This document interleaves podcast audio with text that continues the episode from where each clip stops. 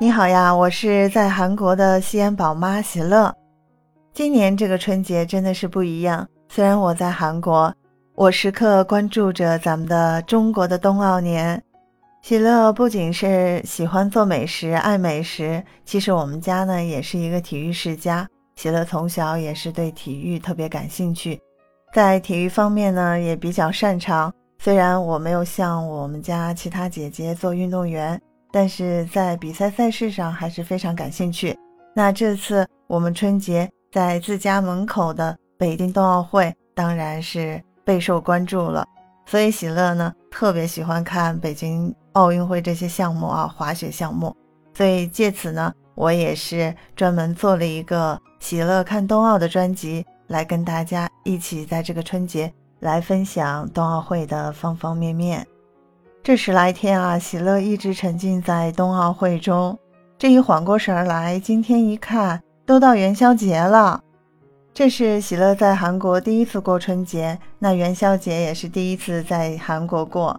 那对于韩国人来说，农历的正月十五是继春节之后呢，迎来的另一个大的传统节日，也是元宵节。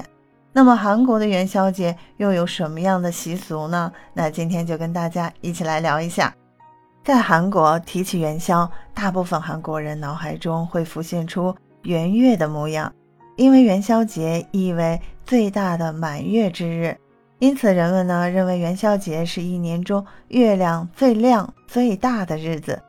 过去韩国根据月亮的盈缺使用过农历表示季节变化。满月之日被赋予旧岁中新年始的特别之意。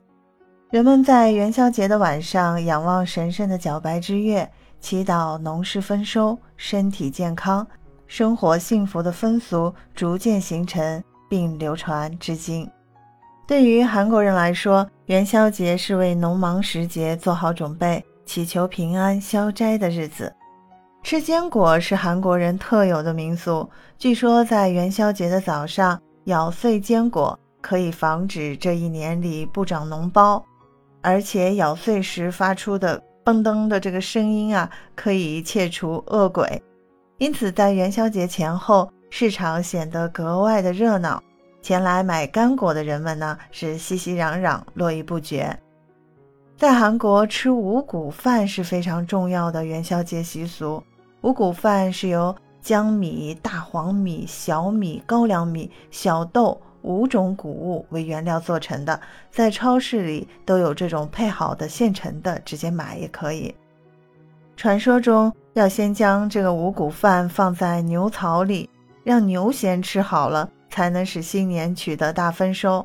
那久而久之之后呢，吃五谷饭便寓意着人们对丰收的盼望。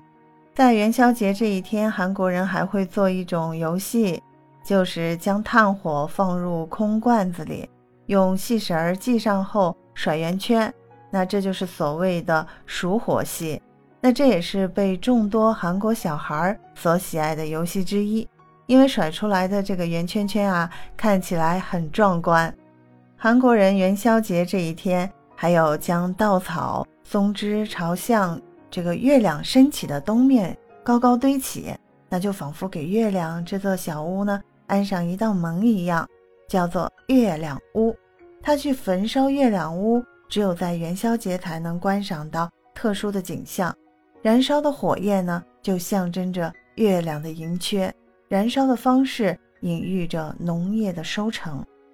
如果月亮屋均匀燃烧殆尽，那么当年将会是丰收之年。相反，如果火焰中途熄灭，则意为荒年。在元宵节这天，人们给守住房基的地神求福，这种活动叫做踩地神。在当天，你可以看见戴着各种面具的人们，穿着传统的服装，手持着韩国传统的风物，行走在家家户户的院子里边，边唱边跳，来祈求村庄的安康及家人的多福。看来韩国的元宵夜也是十分热闹了。最后，喜乐在这里祝大家元宵节快乐！